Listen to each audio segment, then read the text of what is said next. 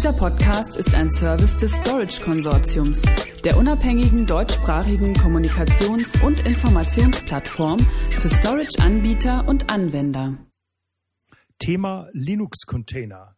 Abgrenzung zu Virtualisierungslösungen und Docker. Anbieter Red Hat zeigt diverse Fehleinschätzungen rund um das Thema Linux-Container und Docker auf. Zum Hintergrund. Nicht mehr völlig neu, aber immer noch mit zahlreichen Unklarheiten verbunden ist das Thema Linux-Container. Red Hat zeigt im folgenden Beitrag die gängigen Einschätzungen auf und überprüft sie auf ihren Wahrheitsgehalt. Es ist unbestritten, dass Container zu den wichtigsten neueren IT-Trends zählen. Um eine sinnvolle Nutzung sicherzustellen, ist es jedoch erforderlich, die Stärken und Grenzen zu kennen, gerade auch hinsichtlich der Abgrenzung zu Virtualisierungslösungen. Vielfach herrschen hier auf Anwenderseite noch falsche Vorstellungen. Hier die laut Red Hat 6 gängigsten Fehleinschätzungen. Erstens. Container sind ganz neu. Prinzipiell ist das Container-Konzept nichts Neues. Technisch betrachtet läuft ein Linux-Container isoliert in einer einzelnen Instanz des gemeinsam genutzten Host-Betriebssystems. Ähnliche Ansätze gibt es auch bei Unix Crude, FreeBSD Jail oder Solaris Zone, der von Sun Microsystems bereits 2005 als Teil von Solaris 10 eingeführten Betriebssystemvirtualisierung für x86 und Spark-Systeme. Nicht zu vergessen, dass viele der mit Linux-Container verbundenen Technologien wie Namespaces oder C-Groups auch die Basis etlicher Plattform-as-a-Service-Angebote der ersten Generation waren. Neu ist nur, dass Linux-Container-Technologien heute für eine große Bandbreite von Anwendungen genutzt werden können.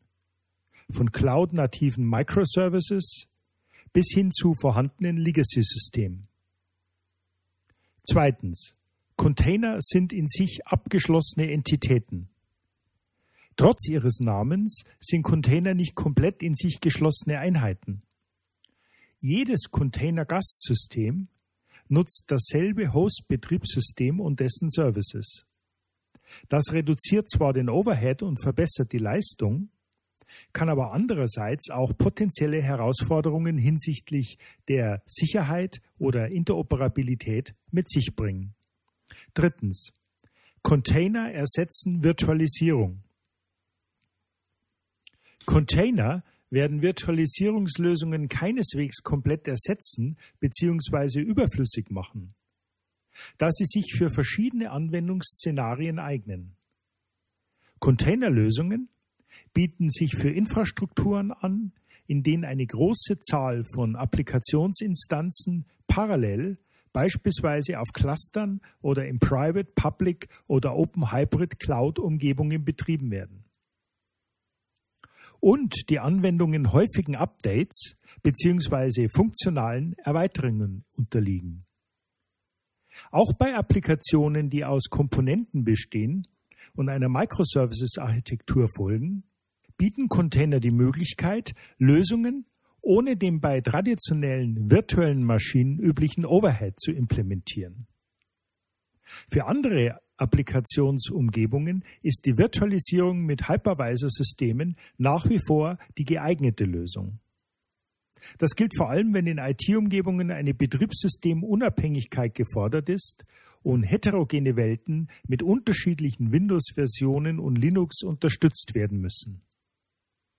Schwerpunktmäßig wird die Virtualisierung weiterhin im Bereich traditioneller Anwendungen genutzt werden, die nur in längeren Zyklen von mehreren Monaten geändert werden. Viertens. Container sind universell portabel.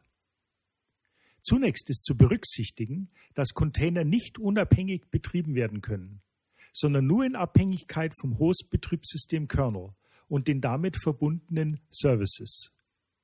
Um eine vollständige Portabilität über physische Hardware, Hypervisor-Systeme, Private Clouds und Public Clouds hinweg zu gewährleisten, muss eine integrierte Plattform zur Applikationsbereitstellung vorhanden sein, die auf offenen Standards basiert. Fünftens. Container sind prinzipiell sicher.